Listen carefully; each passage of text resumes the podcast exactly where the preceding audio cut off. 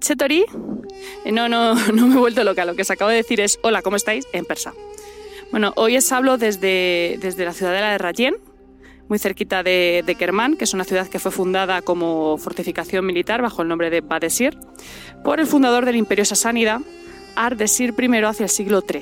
Es una ciudad que tiene unos 800.000 habitantes y que turísticamente es conocida porque está situada en una posición muy estratégica para visitar el desierto de Lut, las ciudades de Rayen y Bam.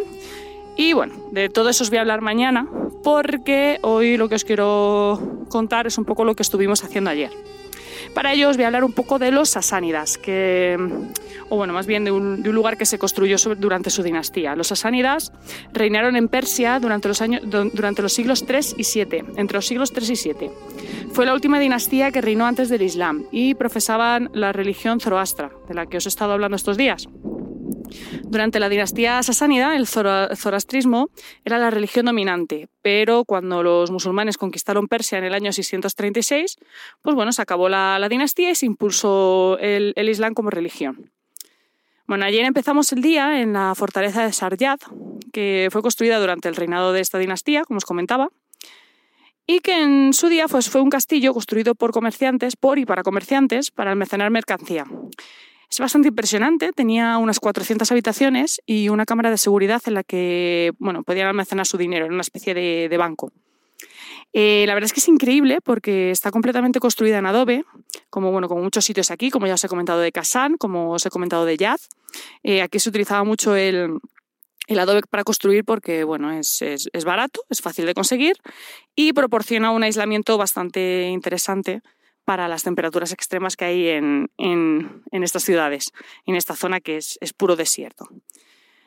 Y como os digo, eh, está bastante bien conservada, bueno, a ver, eh, teniendo en cuenta la, antigüedad que tiene, ¿vale? Y bueno, tiene tres plantas y es posible subir al tejado y bueno, a las, a las distintas plantas, lo cual me parece una pasada. Y bueno, sobre todo teniendo en cuenta eso, que es una construcción muy antigua y que se conserve aún así, pues me parece impresionante. Em, eh, bueno, esto eh, he de decir que con lo impresionante que es, lo que más me sorprendió casi que el lugar fue el hecho de que estábamos solos. De hecho, al llegar tuvimos que, tuvo nuestro conductor que llamar al, al encargado de, de, la fortaleza para que nos abriera, y eso que era las, las 8 y algo de la mañana, porque estaba cerrada, o sea, no había nadie, no había nadie, estábamos solo nosotros dos. Se nota un montón que nos hemos salido del circuito turístico típico, porque el número de turistas ha caído en picado. Ya, si ya nos parecía que había pocos, bueno, pues lo de estos días eh, está siendo increíble porque no hay nadie. No hay nadie y los pocos turistas que hay pues son, son iraníes, porque aquí lo que hay es bueno, un poco de turismo interno. Así que nada, estuvimos viendo todo esto solos, que me parece una maravilla. De hecho, cuando nos íbamos ya llegó otra familia que, que nos tomó el relevo también estuvieron solos, así que impresionante. Esto en cualquier otro lugar del mundo estaría masificado. Nuestra siguiente parada fue el caravansar de Zeinodín. Eh, los caravansares eran lugares de paso para los viajeros de la ruta de la seda. Eh, según nos han dicho, había 111 eh, situados entre Estambul y China, que recorrían toda la ruta y bueno, era un lugar de descanso, de refugio para, para los comerciantes y militares y demás que pasaban por allí, a cambio de dinero, o sea, eran hoteles, básicamente. Tiene una estructura circular que, con habitaciones, eh, tenía cuadras para los animales, lugares para cargarlos y también sitios para exponer sus mercancías, hacer comercio, intercambiar, etc.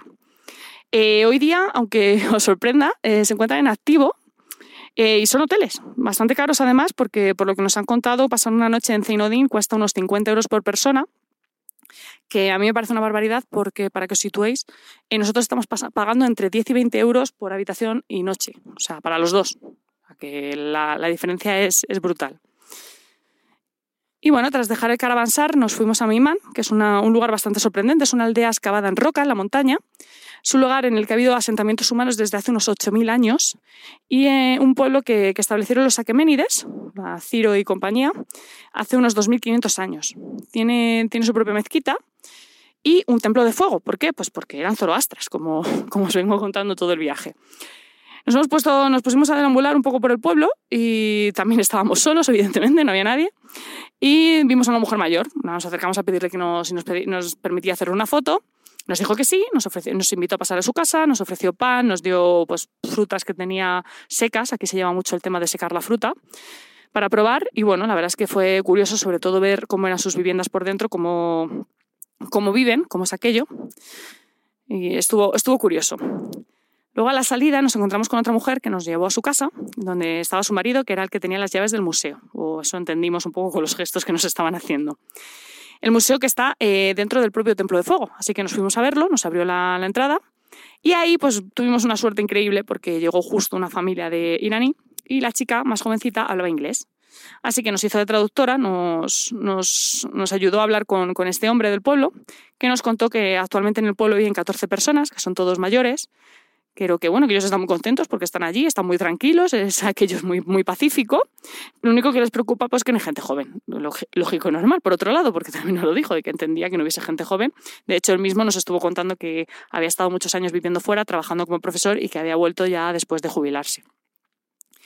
Y la familia que os comento, la, la, familia que nos hizo de traductor, pues se ofreció a llevarnos en coche a. Nos dijo que, que si queríamos, pues que tenía plazas para llevarnos, que nos acercaban, que no había ningún problema.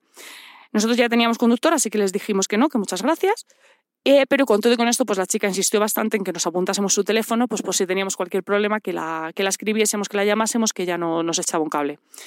La verdad es que eso es algo que me, tiene alucinada de este país, que siempre están dispuestos a ayudarte, siempre están dispuestos a echarte una mano, son amabilísimos y bueno, es una, es una maravilla, la verdad. Después de, la aldea de, de Maimán, no, nos fuimos al, ca al, cañón de Rajé, que es un lugar que no conocíamos, no lo habíamos visto en ningún sitio, no lo habíamos leído en la guía, no, vamos, que no habíamos escuchado hablar nunca de esto. Nos lo propusieron cuando reservamos la excursión.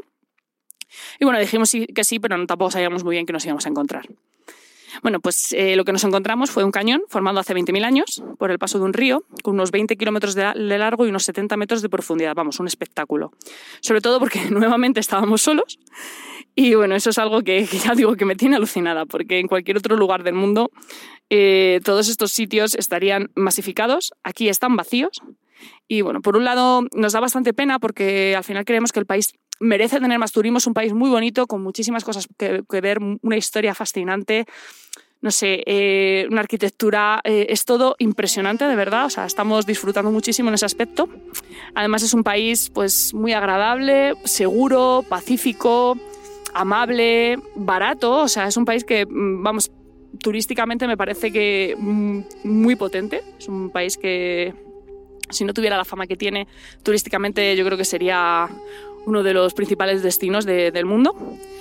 Pero bueno, por otro lado, la verdad es que también me daría, me daría pena que el turismo de masas se acabara, se acabara cargando este país, pues como ya, ya ha pasado con muchos otros. Y no sé si, si al final los iraníes se mostrarían tan amables con, con el turismo extranjero si al final, pues eso, la, masificación turística hiciera que subieran los precios de, de sus viviendas y, y, demás. Pues bueno, es un poco, es un tema complicado, un tema que es polémico y bueno, pues ahí está. Imagino que bueno, que lo ideal sería un equilibrio, pero el equilibrio pues no siempre es posible. En fin, muchas gracias por, por el tiempo que habéis dedicado a escucharme y joda Jafez.